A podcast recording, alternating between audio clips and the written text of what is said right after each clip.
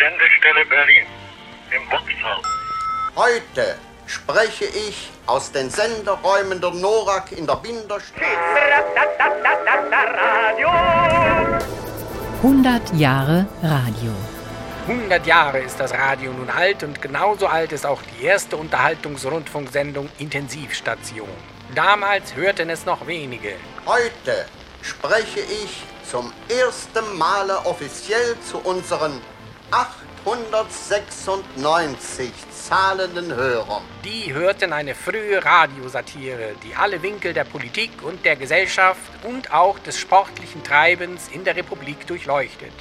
Insgesamt gilt in der Weimarer Republik Land auf, Land ab die Parole Glauben Sie nicht alles, was Sie an Blödsinn denken. aber, und das sei zur Beruhigung mitgeteilt, die Stimmung an sich Die ist gedämpft, aber gedämpft optimistisch.